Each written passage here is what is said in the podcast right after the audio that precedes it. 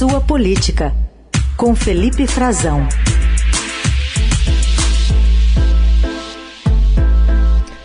Tudo bem, Frazão? Bem-vindo, bom dia. Oi, Carol, muito obrigado. Bom dia para você, bom dia aos nossos ouvintes, bom dia, Heisen. Uma boa bom semana dia. a todos. Frazão, ontem aí em Brasília a gente ouviu uma defesa enfática do TSE, alvo constante dos ataques de Bolsonaro, presidente do Supremo Luiz Fux abriu os trabalhos do segundo semestre do Supremo dizendo nossa democracia conta com um dos sistemas eleitorais mais eficientes, confiáveis e modernos de todo o mundo. Ministro que também cobrou dos candidatos respeito aos adversários e que a campanha eleitoral transcorra sem incidentes. A gente tem aqui tanto uma fala do Faquim, né, que está ainda à frente do TSE, quanto do ministro Barroso, meio que entrando nessa, nessa defesa da, da, da eleição e do Estado democrático de direito, respeito às instituições. Vamos ouvir.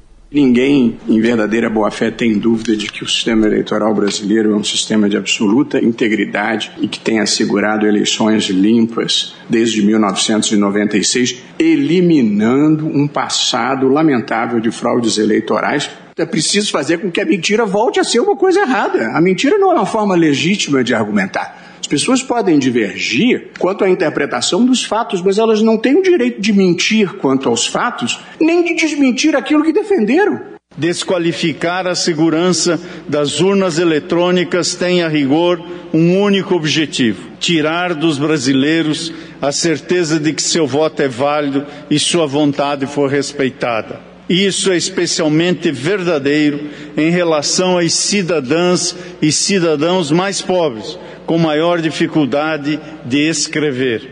Protejam o seu direito constitucional de votar. Votar em quem quiser. Votar pelo motivo que achar justo e correto.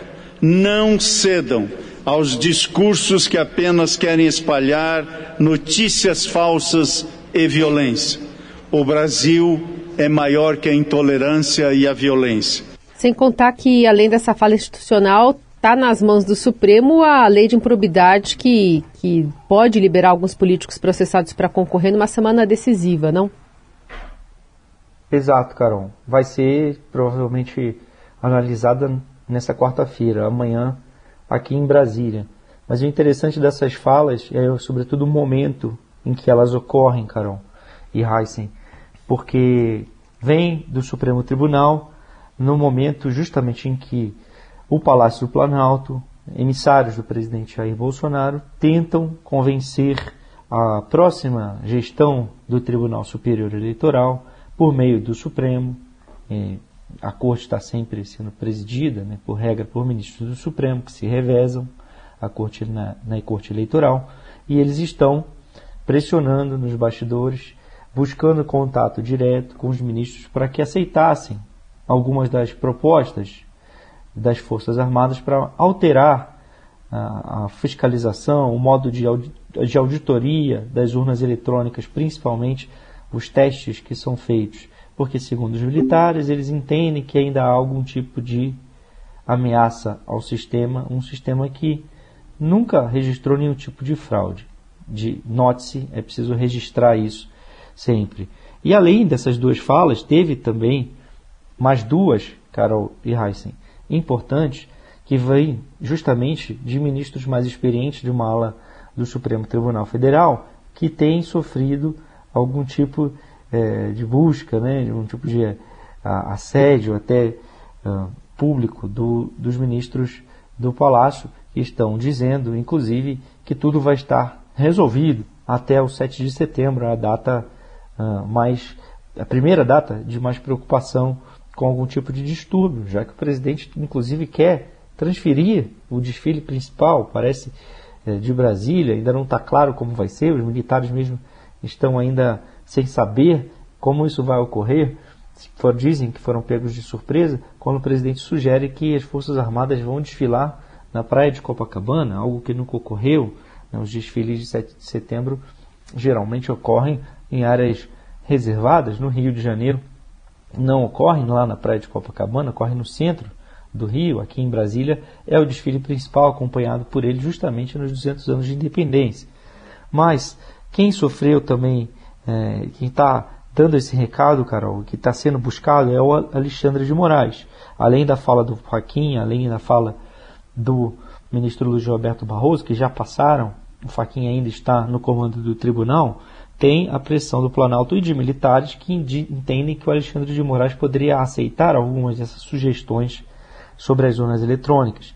Ele também disse ontem, é, falou uma, uma, deu uma mensagem né, de sustentação, de apoio ao sistema eleitoral, que aí está dizendo que se as pessoas uh, têm boa fé, elas vão concluir que todo mundo pode se orgulhar do sistema eleitoral brasileiro. E o Fux também disse que o sistema brasileiro é transparente, é aberto a todos, e isso é importante porque justamente são uh, duas mensagens muito claras para quem desconfia do sistema, né? e que uh, pediu também tolerância aos adversários políticos, né? dizendo que eles não são inimigos. Falas do ministro Luiz Fux, que é o presidente do Supremo Tribunal Federal e que está muito preocupado se preparando justamente para esse 7 de setembro. A abertura do sistema, a, a possível contagem, recontagem de votos, essa possibilidade já existe e é importante é, isso ficar claro, esse recado na fala do Fux e também de que ele é um sistema transparente, porque ele permite sim a auditagem, ele tem mecanismos de, de verificação do bom funcionamento do sistema, algo que tanto as Forças Armadas quanto o presidente Jair Bolsonaro têm contestado, principalmente Bolsonaro. As Forças Armadas contestam a forma, elas querem modificar como essa auditagem é feita. E o presidente diz que não há auditagem, o que é uma informação falsa, Carol e Heisen. Bom, é tudo isso aí previsto para o 7 de setembro, mas hoje a gente mais cedo falou e a gente queria mais detalhes também de você agora, de uma apuração sua de algo que pode acontecer de hoje aos próximos dias. É, ressuscitar um projeto há dois meses da eleição, exatos dois meses, que torna as polícias militares independentes dos governadores. Como é que é isso?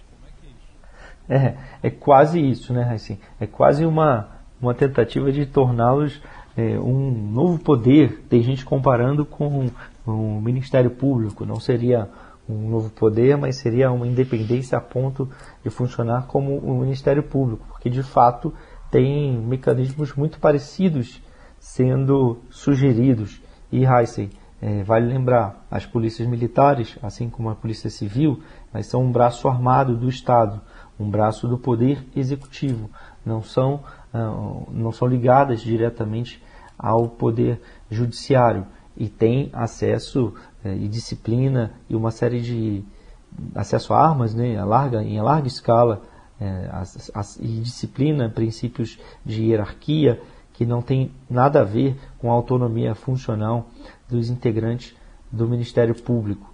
Eles seguem ordens, os policiais militares, e são subordinados ao controle do Poder Executivo e ao controle externo do Ministério Público. Mas vamos lá. É um projeto, Heisen, que foi desmembrado, foi retirado da lei orgânica das polícias, que está em discussão desde o ano passado no Congresso, em uma discussão que já vinha se arrastando ainda em 2020, mas de forma mais silenciosa, e foi apresentada em 2021 para o Congresso, e teve muita reação negativa dos governadores, justamente por esse ponto, que eles, os deputados estão ressuscitando agora às vésperas da eleição que é uma ideia de reduzir o poder e o controle dos governadores sobre as polícias.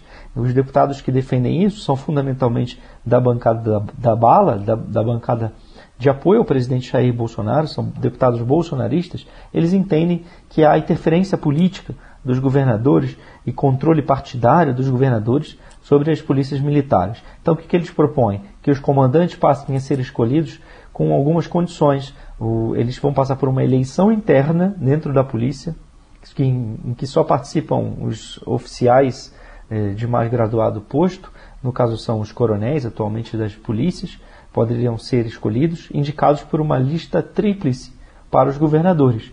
Os governadores, então, escolheriam dentre esses três nomes quem seria o comandante geral da polícia. Só que eles teriam também uma blindagem política. O governador não poderia demitir o comandante uh, por decisão própria. Ele precisaria de um aval votação do Legislativo Estadual, ou aqui no Distrito Federal, aqui em Brasília, da Câmara Legislativa Distrital. E, além disso, os comandantes teriam um, um mandato de dois anos a cumprir e poderiam ser indicados apenas uma vez para cumprir um novo mandato.